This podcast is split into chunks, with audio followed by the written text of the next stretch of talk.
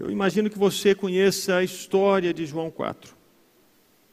É a história daquela mulher que vivia em Samaria e que, ao meio-dia, havia decidido pegar água no poço que Jacó havia furado para dar de beber a ele mesmo, aos filhos, aos animais. Aquele poço, naquela ocasião, já tinha mais de mil anos e até então continuava fazendo brotar água.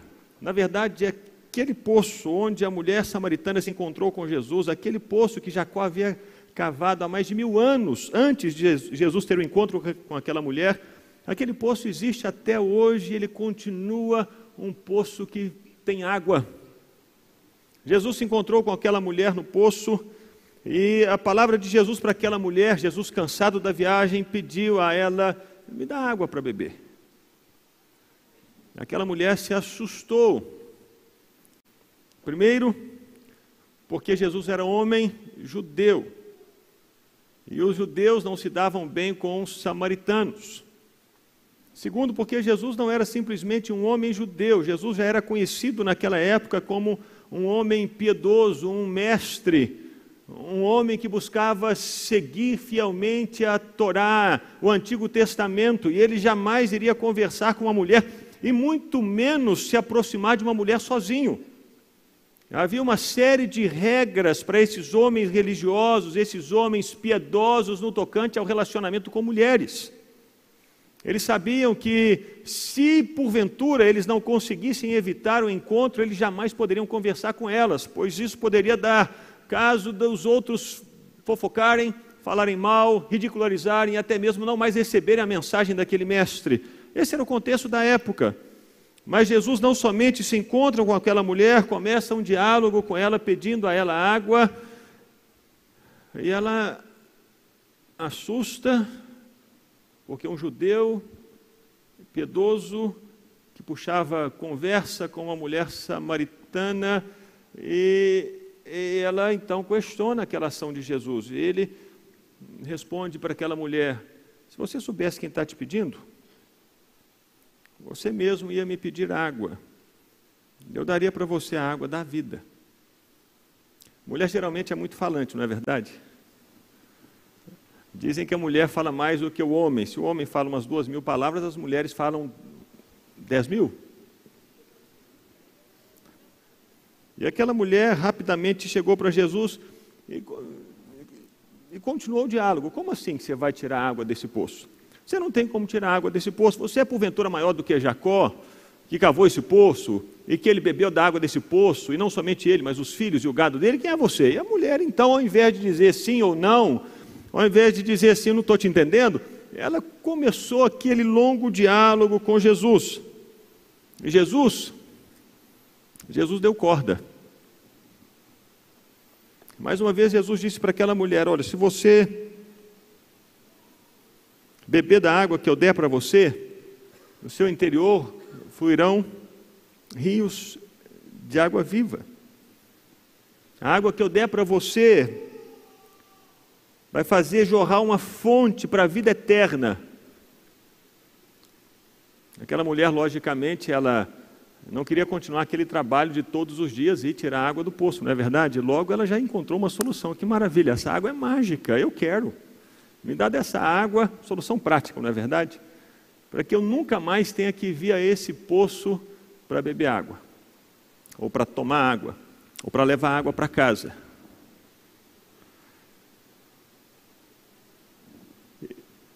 E Jesus então pergunta sobre o marido daquela mulher, e dali desenrola-se um outro diálogo de Jesus com ela.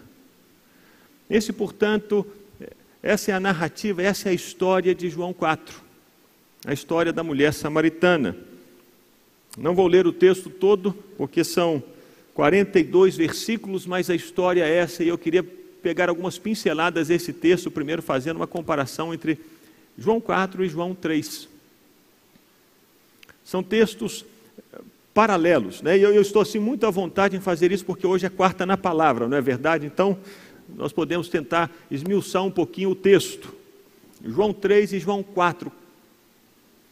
Quais são as semelhanças e as diferenças desses dois textos? Bem, eles têm algumas semelhanças. Uma delas, nos dois episódios nós temos narrado o encontro com Jesus. Em João 3, Nicodemos tem um encontro com Jesus, em João 4, essa mulher tem um encontro com Jesus. Em João 3, nós temos diálogos teológicos acontecendo. Nicodemos é, quer saber o que significa nascer de novo. Jesus fala para Nicodemos o que significa nascer de novo, o que significa nascer da água e do Espírito. Aqui em João 4, nós temos também diálogos teológicos. A mulher pergunta para Jesus como que é a adoração a Deus? É no Monte Gerizim ou é lá em Jerusalém? Porque nós sabemos que o Messias virá e ele nos ensinará todas as coisas. Questões teológicas, portanto, em João 3 e em João 4, o encontro com Jesus, diálogos teológicos profundos. Mas aí, de repente, nós percebemos algumas diferenças. Em João 3, quem tem esse diálogo com Jesus é um homem judeu muito respeitado. Em João 4, é uma mulher samaritana e muito mal falada. Em João 3, é um fariseu, um homem estudioso da Torá, cheio de títulos. Em João 4, é uma mulher sem título nenhum, inclusive ela é anônima. Se temos o nome do homem de João 3, em João 4 nós sabemos apenas que ela é uma mulher samaritana. Não temos o nome dela. Em João 3, nós lemos que Nicodemos, esse homem estudioso da Torá, respeitadíssimo, um homem muito bem quisto na sociedade, ele se encontra com Jesus de noite. Essa mulher tem um encontro com Jesus no meio do dia. E, e, aqui um parênteses: no Evangelho de João, é, essa relação, esse simbolismo de, de luz e trevas é muito forte, está em todo o livro. Porque um dos propósitos de João, aí vai um pouquinho de história, você pode chegar em casa e estudar uh, talvez um pouco mais sobre isso. Um dos propósitos de João é combater uma heresia que estava entrando na igreja naquele tempo chamada gnosticismo, e tinha essas ideias de luz e trevas. Eles diziam: aqueles que estão na luz são aqueles que recebem o nosso conhecimento secreto, o conhecimento que só nós temos. E, e, e, portanto, João joga com essas duas imagens. E ele mostra, portanto, que Nicodemos, esse homem respeitadíssimo, esse mestre da lei, esse homem cheio de títulos, ele na verdade ele está na noite. Essa mulher se encontra com Jesus de dia. Nicodemos saiu do encontro com Jesus, não sabemos como, aqui no capítulo 3. Ele simplesmente desaparece. Nós não temos notícia de Nicodemos senão no final do Evangelho de João, mas aqui cadê Nicodemos? Aquele diálogo com Jesus, aquele encontro com Jesus não mudou aparentemente nada na vida de Nicodemos. Ele permaneceu do mesmo jeito. E daí nós percebemos que é muito possível pessoas se encontrarem com Jesus, terem um diálogo com Jesus e ainda assim saírem do mesmo jeito. Por outro lado, essa mulher teve um encontro com Jesus, desenvolveu os diálogos com Jesus e teve a vida dela completamente mudada.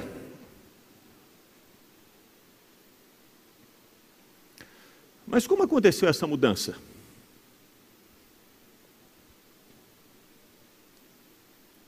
Essa mudança na vida dessa mulher começou como toda mudança na vida de qualquer pessoa acontece no encontro com Jesus. Aconteceu por causa de uma iniciativa de Jesus. O texto nos diz claramente no versículo 4 que Jesus decidiu passar por aquele caminho por Samaria. Jesus poderia ter pegado um outro caminho, era um outro caminho mais longo, mas era o caminho que muitos judeus pegavam para evitarem passar por aquela região complicadíssima que era a região de Samaria. Porque durante muito tempo judeus e samaritanos não se deram bem, porque os judeus imaginavam que os samaritanos eram impuros. Eles imaginavam que os samaritanos, eles haviam misturado a, a raça deles, eles haviam é, é, feito, tido relacionamento com outros povos e se tornado assim pagãos, meio sincréticos, e que não tinham nada a ver com Deus. Inclusive houve é, é, é guerras é, entre judeus e samaritanos, é, levantes assim sangrentos, terríveis. Era uma região hostil para os judeus e por isso muitos judeus, muitas vezes, quando precisavam sair da Galiléia no sul, pra, da Judéia no sul, para Galiléia no norte, eles evitavam passar por Samaria, eles davam a volta passando por Jericó até chegar na Galiléia. E, Inclusive, esse foi o caminho que Jesus fez quando ele desceu para Jerusalém, onde ele se encontrou com Nicodemos. Jesus não passou por Samaria, ele fez esse trajeto pela Transjordânia, Jericó, Jerusalém, evitou Samaria. Mas agora, ele toma a iniciativa e decide passar por Samaria, se assenta num poço e começa esse diálogo com essa mulher. Ele não se importou em correr riscos e nem em quebrar protocolos. Ele correu risco passando por uma região hostil, ele quebrou protocolos conversando com uma mulher, o que não era comum ou aceitável naquele tempo de Jesus. Toda mudança na vida de alguém que tem um encontro com Jesus começa com essa iniciativa dele mesmo, de Jesus. É ele quem vem ao nosso encontro. É ele quem vem falar conosco primeiro. Isso aconteceu desde o Jardim do Éden. É interessante que o Evangelho de João é um livro de princípios, né? O, o, o, Evangelho de João começa no princípio era o Verbo, o Verbo estava com Deus, o Verbo era Deus. A ideia de João é ser um novo Gênesis. Gênesis começa no princípio, criou Deus os céus e a terra, não é verdade? E no Evangelho, no, no livro de Gênesis, é Deus quem toma a iniciativa para conversar com o homem, não é verdade? É Deus quem diz assim: onde você está? Gênesis 3. E aqui no Evangelho de João é Jesus quem toma mais uma vez a iniciativa, mostrando para nós que é Ele quem sempre vem falar conosco, primeiramente. E Ele conversa conosco dentro do nosso contexto. No caso dessa mulher, o diálogo de Jesus com ela começou com, com água, tem sede. Nós estamos no poço, você veio tirar água. Com os discípulos que eram pescadores, Jesus falou sobre o quê? Sobre pescaria, não é? Sobre lança a rede aí do outro lado, vê se tem alguns peixes. Com o jovem rico, Jesus falou sobre o quê? Sobre riquezas.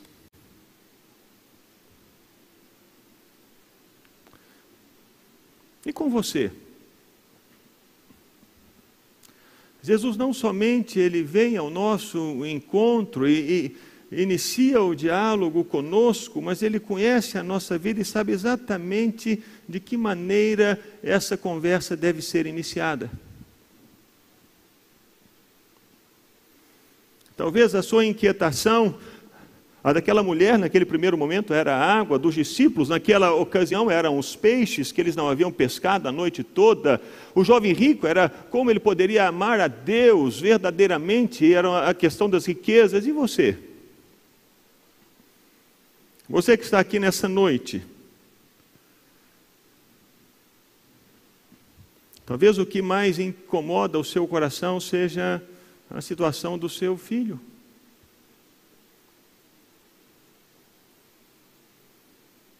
Muitas pessoas imaginam que Deus é tão grande que Ele não vai se importar em falar sobre esses assuntos do nosso cotidiano. Ele vai falar de água, vai falar de pescaria. Mas exatamente porque Ele é tão grande que Ele tem o poder de conhecer a nossa necessidade, de comunicar-se conosco numa linguagem que entendemos e que faça sentido para nós. Ele se importa com os nossos filhos.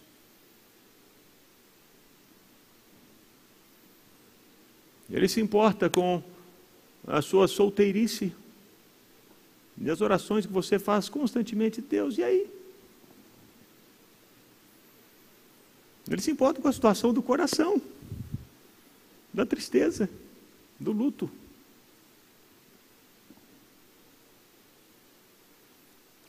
Ele se importa com as questões financeiras.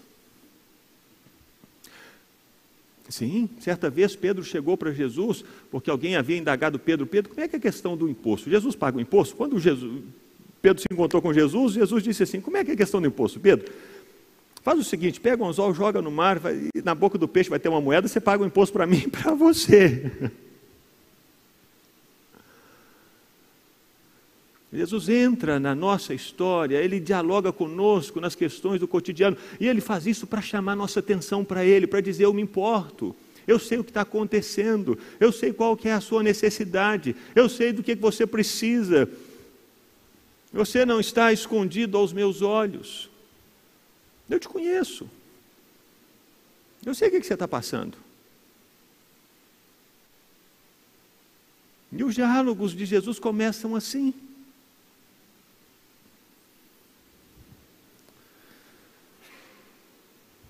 Para aquela mulher que ia tirar a água do poço, Jesus iniciou o diálogo dizendo assim: Eu, eu tenho sede. Eu tenho sede. E aí, como eu disse, aquela mulher começou a falar com Jesus, né? E ela falou um tantão. Como sendo tu judeu, versículo 9, pede para beber a mim que sou mulher samaritana. Aí Jesus responde para ela no versículo 10 e 11, aí ela no versículo 12 também um tantão. És tu porventura maior do que Jacó, nosso pai, que nos deu o poço, do qual ele mesmo bebeu, e bem assim os seus filhos e o seu gado? Aí Jesus respondeu: Quem beber da água que ele der jamais se tornará ter sede. Aquele, porém, aí a mulher responde: Senhor, me dá dessa água para que eu não mais tenha sede, nem precise vir buscá-la. Então, percebe as frases compridas dessa mulher? E Jesus está conversando com ela sobre as questões da vida dela, da água, da sede e de tudo mais. E quando a mulher está ali, eu quero dessa água, pronto, eu estou pronta, Senhor, eis-me aqui, o que, que o Senhor quer? Aí Jesus coloca o dedo na ferida. Traz seu marido. Traz o seu marido, versículo 16, e, e vem cá. Isso parece estranho.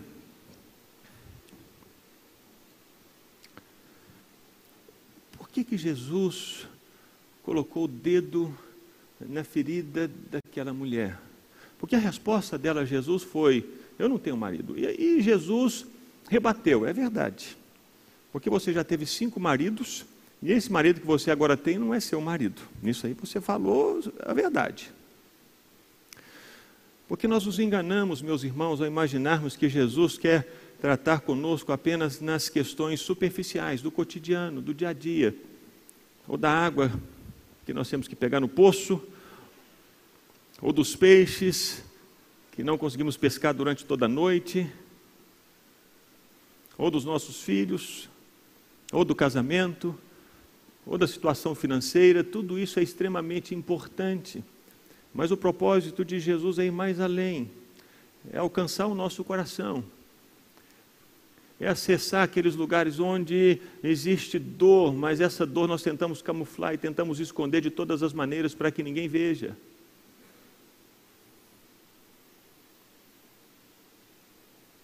E as pessoas conseguem camuflar muito bem.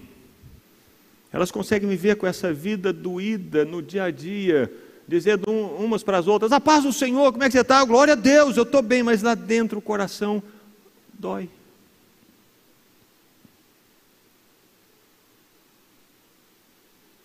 Ele consegue nos enxergar além das nossas máscaras. Ele consegue nos ver além das nossas, para além das nossas performances. Ele consegue nos enxergar para além das nossas roupagens, dos nossos papéis. Ele sabe que de nada adianta tratar aquilo que é superficial, de nada adianta tratar aquilo que está apenas aparente, a propaganda, o outdoor. Não, ele sabe que é necessário tocar aquele lugar onde a dor é mais profunda. Porque se essa dor não for sarada, mais dia menos dia, ela vai contaminar a pessoa por inteiro.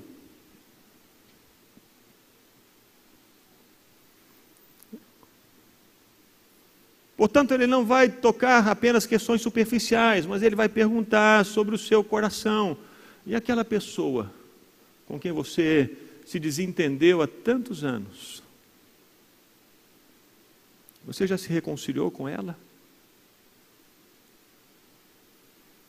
Você simplesmente colocou um pano quente E entra ano, sai ano, você não resolve essa situação e continua a ferir mais pessoas. Como aquela mulher, entrava ano e saía ano, ela não conseguia resolver as situações e divorciada e casava, casava com outro. Aí não resolvia, casava com outro. Não resolvia, casava com outro. Nessa tentativa de calar um grito que havia no coração dela, um desespero, uma dor profunda.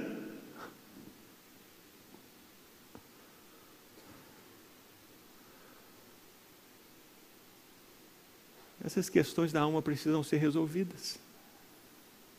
Essas que ninguém vê. Só você e o Senhor.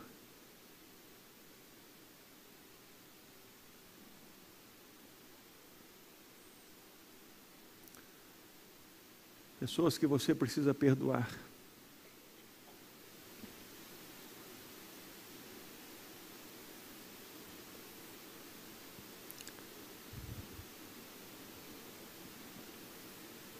Mentiras que você falou lá atrás que trouxeram um prejuízo tão grande. Mas você nem quer mexer nisso mais.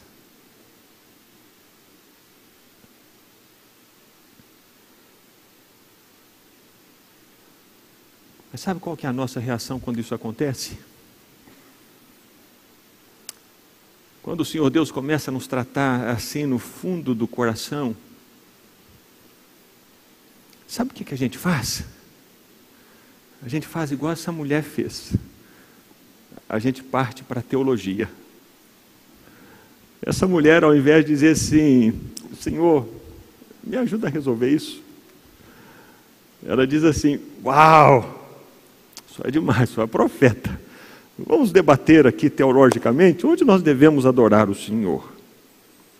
Nesse monte ou em Jerusalém? Ela foge completamente daquele assunto que é tão doído para ela. Ela parte para um outro assunto que não tem nada a ver. Não, não, vamos mudar de assunto. Vamos conversar sobre outra coisa. Não, esse assunto está me incomodando. Não estou gostando dele. Não, pastor, está pegando pesado. Vamos mudar de assunto? Vamos falar de, de, Vamos discutir outras questões assim mais profundas, mais interessantes, mas que não tem nada a ver comigo. Elas fiquem assim no âmbito da, do pensamento, das ideias. Eu gosto de discutir ideias, eu acho legal, mas quando toca as questões do coração da vida, não, não. Vamos deixar para lá.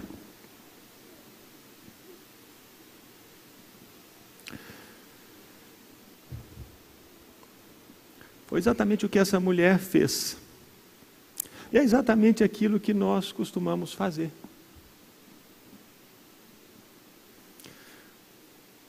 Deixa eu perguntar aqui, qual que é a sua qual que é a sua escola de teologia? Você está me perguntando isso aí, mas deixa eu saber qual que é a sua base. Eu, eu me lembro que alguns meses atrás eu conversei com, com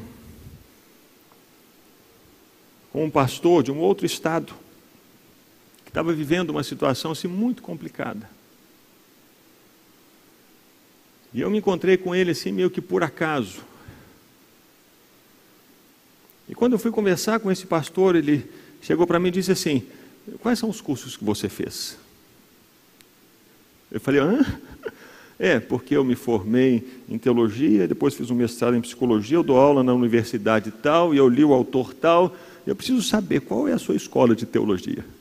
Eu fiquei, uau! A pessoa estava assim, desintegrando, vivendo uma situação dificílima, muito complicada. Mas quando se alguém tentou pontuar essa situação, conversar sobre isso, ele logo deu um passo atrás para perguntar assim: bem, vamos eh, discutir conhecimento?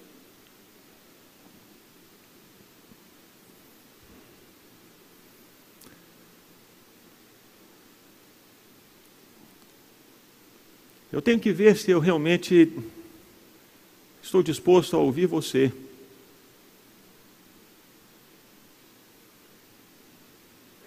Eu preciso saber primeiro se você tem um, esse gabarito para conversar comigo.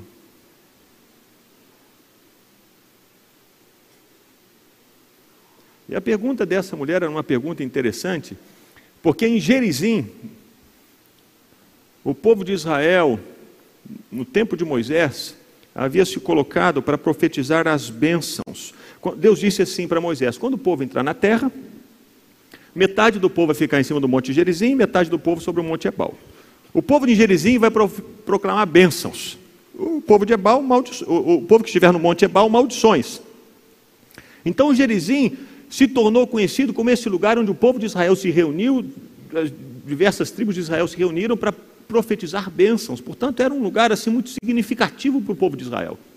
E de fato, uns 200 anos antes daquele encontro de Jesus com a mulher samaritana, havia um templo ali em Gerizim, que foi destruído por João Hircanos em 140 mais ou menos. Mas antes era um lugar onde Deus era adorado. E aí, anos depois, Herodes construiu o templo em Jerusalém. A pergunta dela era assim: havia um templo aqui, agora que foi destruído, agora existe um templo em Jerusalém. Me fala aí, qual que é o lugar? Porque a adoração já aconteceu aqui. Vamos discutir essas, essas questões teológicas, é mais legal do que você ficar tocando na minha ferida.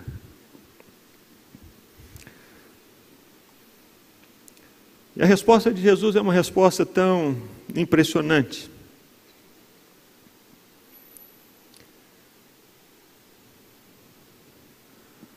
Porque Jesus mostra, primeiramente, para ela que a adoração a Deus transcende lugares. É nem em Jerusalém, nem no, em Gerizim, porque os verdadeiros adoradores adorarão ao Pai em espírito e em verdade. Deus transcende lugares. Ele não está preso a lugares. Ele não está preso a regiões. Ele não está preso em Jerusalém e ele não está preso a, ao Monte Gerizim.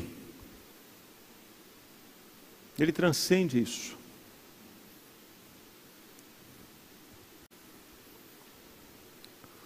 E a mulher não gostou muito da resposta de Jesus. E ela responde: Pois é, nós sabemos que há de vir o Messias, versículo 25, chamado Cristo. Quando ele vier, nos anunciará todas as coisas. Tá, sua resposta foi legal, não gostei. Então tem outra, está vindo o Messias, o Cristo. Ele vai nos ensinar. Quem é você?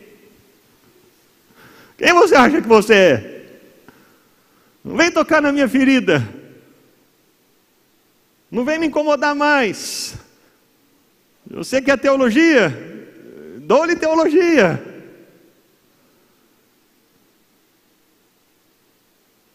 E a resposta de Jesus para ela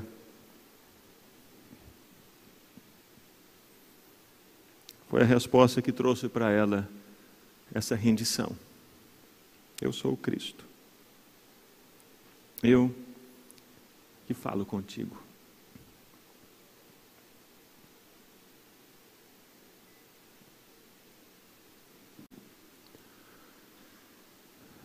Nesse momento acabaram os argumentos dela acabaram as dúvidas,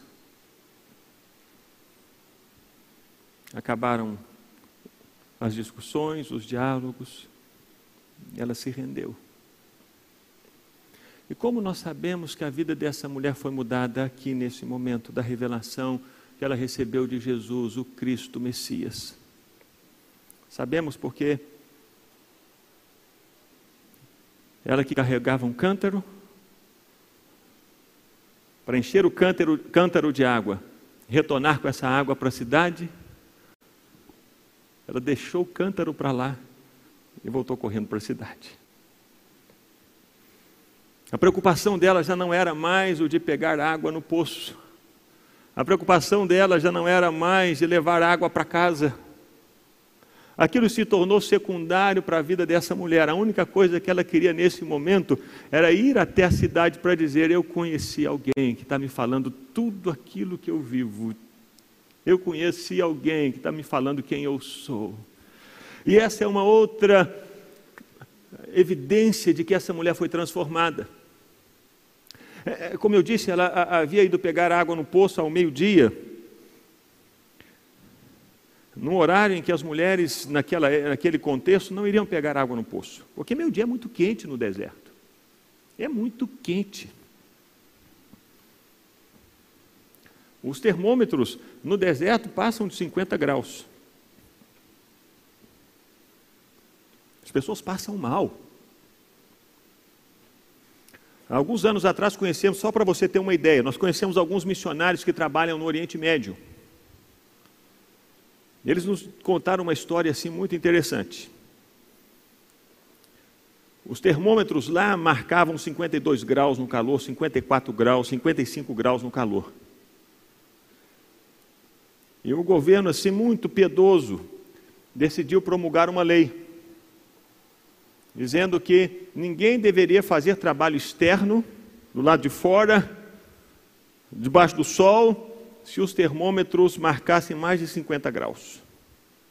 Aí esses missionários disseram: nunca mais os termômetros passaram de 50 graus. Eles mexeram nos termômetros. Porque é quente. Por que então aquela mulher foi pegar água no poço ao meio-dia? Única e exclusivamente porque ela não queria encontrar ninguém.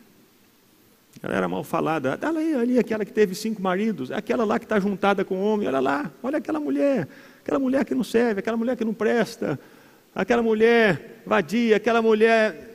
Ela não queria ouvir essas histórias. Então ela não andava com as mulheres. Por isso, aí dá o posto ao meu dia. Mas agora, depois desse encontro com Jesus, ela não está nem aí para aquilo que os outros iriam falar dela. Ela volta para a cidade para testemunhar o que Jesus havia falado acerca dela. O coração dela estava mudado, estava curado, estava restaurado. Eu não quero nem saber o que vão falar de mim, eu não quero nem saber o que vão pensar de mim. Eu saí da cidade escondida para pegar poço ao meu dia para ninguém me ver, mas eu tive um encontro com Jesus. Eu volto para a cidade para dizer para todo mundo que eu sou uma outra pessoa, porque eu tive um encontro com alguém que me mudou completamente. Essa é uma evidência clara de que a vida dela foi transformada.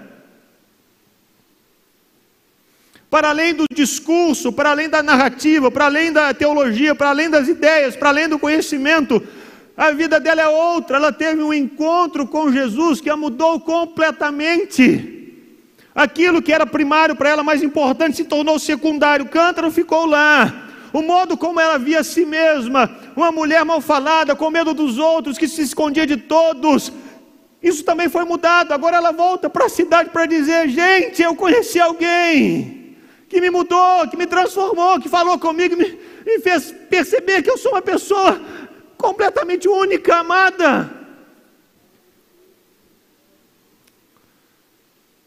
E uma outra evidência, diz o texto, que as pessoas da cidade, uau, acreditaram nela.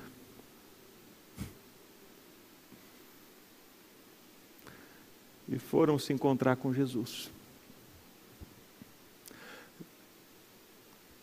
O poder de Deus era tão claro e evidente na vida daquela mulher que teve aquele encontro e aquela experiência com Jesus, que as palavras que ela falava agora eram palavras que tinham autoridade do alto e que faziam as pessoas perceberem que não era um discurso, não era uma história, não era uma brincadeira, não era uma coisa vazia, havia algo na palavra daquela mulher. Esse algo era a doce presença do poder de Deus que convenceu as pessoas para dizer o que ela está falando é verdade. Vamos segui-la até o poço para ouvir o que ela está nos dizendo, para ver essa pessoa sobre quem ela está nos falando.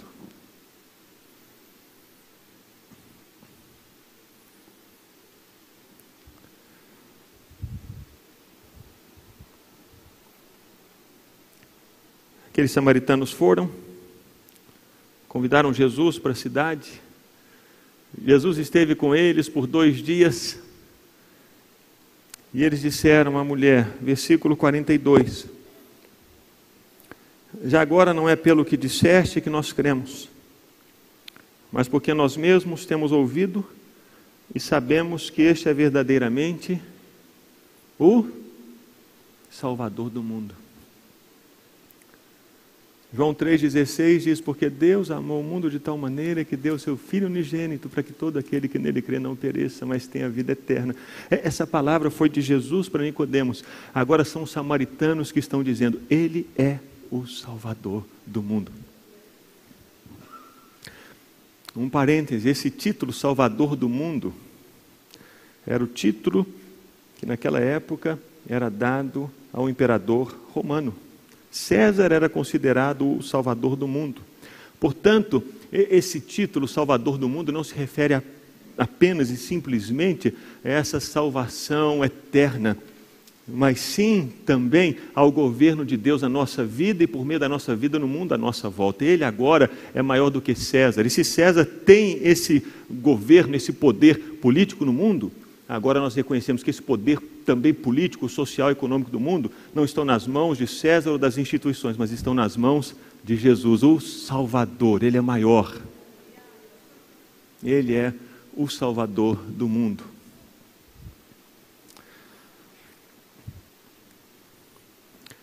Nicodemos que conhecia tanto a Bíblia.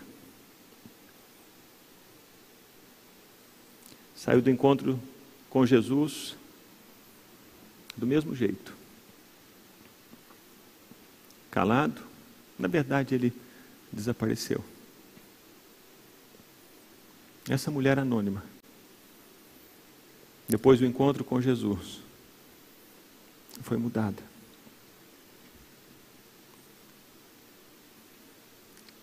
E a primeira atitude dela foi compartilhar com os outros aquilo que Jesus tinha feito na vida dela. Já não tinha mais medo? Não. Diferentemente de Nicodemos, ela não estava mais no escuro. Ela não estava mais nas trevas. Ela não vivia mais na noite.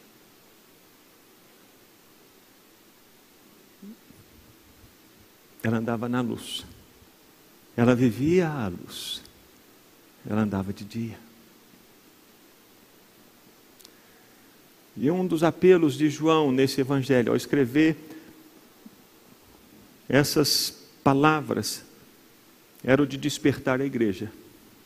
A igreja para o tempo dele, para que a igreja saísse dos portões. Porque no meio dessa história da, da mulher samaritana, nós temos um outro sermão de Jesus. E qual é o sermão?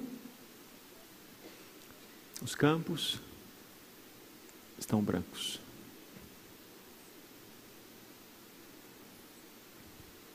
Os campos estão brancos. Estão esperando a colheita chegar para poderem sair? Olha essa mulher que saiu contando para os outros o que, que aconteceu na vida dela. Percebem? As pessoas estão com sede. As pessoas precisam se encontrar com o Salvador que um dia mudou a sua vida. Portanto, se levante dos bancos da igreja.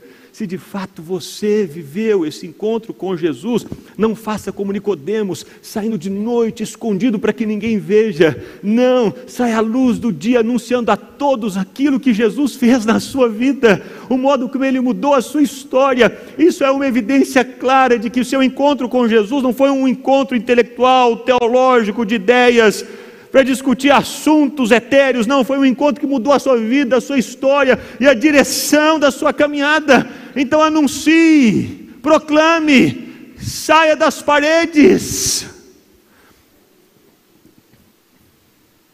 Porque aquelas pessoas que você diz são duras demais, não entendem, vão rejeitar. Qual não vai ser a sua surpresa ao perceber que elas são as mais abertas?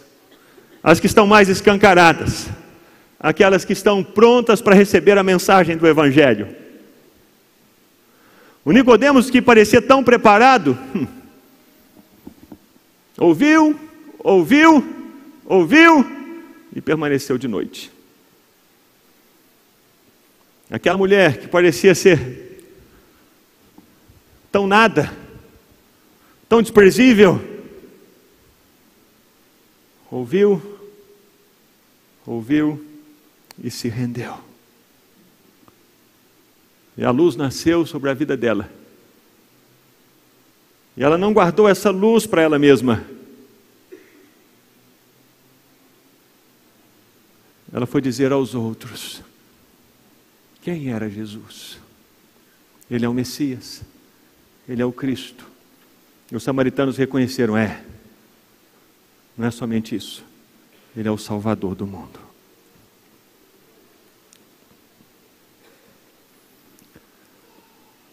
Duas histórias, duas pessoas, dois diálogos, dois encontros, dois finais diferentes.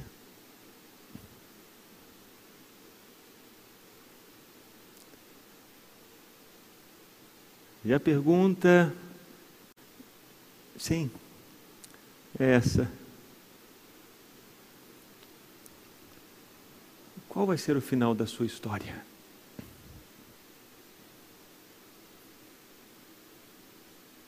Você vai deixar Jesus tocar as suas feridas?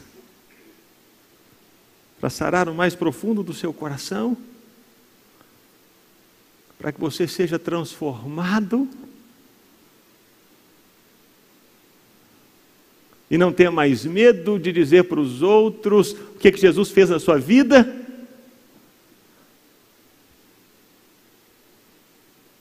Ou você vai continuar se escondendo? Cheio de conhecimento, cheio de ideias, cheio de posição, cheio de teologia, cheio de títulos, mas ainda andando de noite.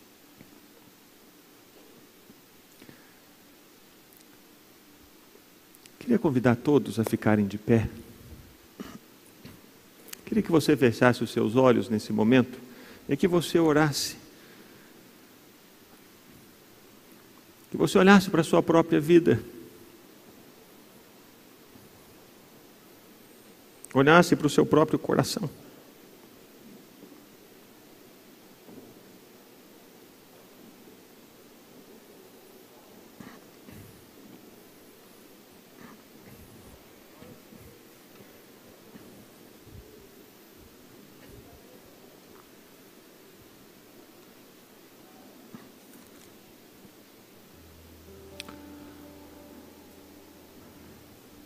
Senhor, nos faz ir além dos cultos, além das reuniões, além dos louvores, além da teologia, além dos estudos, além dos debates, além das discussões,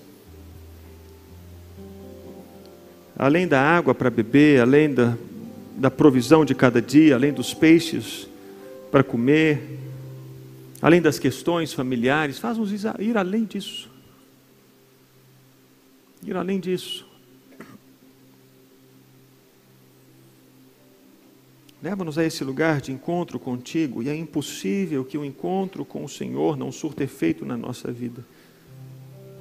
O Senhor toma a iniciativa que no nosso coração, ó Deus, diante da palavra do Senhor, do diálogo com o Senhor, da revelação do Senhor, que ao invés de nos fecharmos, que nos abramos, que a nossa resposta seja sim, Senhor. Seja sim, Senhor. Que não nos escondamos como Adão e Eva se esconderam, que não saiamos na surdina, escondidos de noite, como Nicodemos fez, mas que façamos como essa mulher que escancarou o coração, se rendeu diante da revelação: Jesus é o Messias, o Cristo esperado, o prometido de Deus, a promessa que se concretizou, que nos rendamos e recebamos a transformação na nossa vida, essa que o Senhor pode realizar e só o Senhor. E assim, ó Deus, livres dos fardos, livres dos pesos, livres dos estigmas, livres das, dos carimbos, dos rótulos que as pessoas nos colocam, livres do desespero, livres da ansiedade, saiamos daqui anunciando a todos quem é Jesus e o que ele fez na nossa vida. Que não tenhamos medo, que não tenhamos vergonha, que não tenhamos constrangimento, que não tenhamos dúvidas na nossa mente, nem no nosso coração, que não tenhamos receios, Deus, mas que saiamos anunciando: sim, Jesus é o Messias, Ele é o Cristo, Ele é o Salvador do mundo, Ele é o meu dono, eu vivo para Ele, eu vivo por causa dEle, a minha vida gira em torno dEle. Quando eu falo, eu falo pensando se Ele vai se agradar, os meus negócios são feitos por causa dEle, Ele é o Salvador. E seja assim, ó Deus, conosco. Que a nossa vida seja transformada nesse encontro com o Senhor para além dos argumentos. Que a nossa vida se torne ação, ação, ação. Faz isso, ó Deus, faz isso, Senhor. Faz isso. Não somente com nós todos que estamos aqui, mas com esses que estão em casa. Faz isso também, não existem limites para o poder do Senhor. Da mesma maneira como o Senhor é poderoso para agir aqui, o Senhor age lá, nessa casa, no hospital. Que seja noite de rendição, para que a escuridão se torne luz, para que a noite se torne dia. E seja assim, Senhor. E seja assim. É o que nós pedimos ao Senhor, no nome de Jesus e para a glória de Jesus.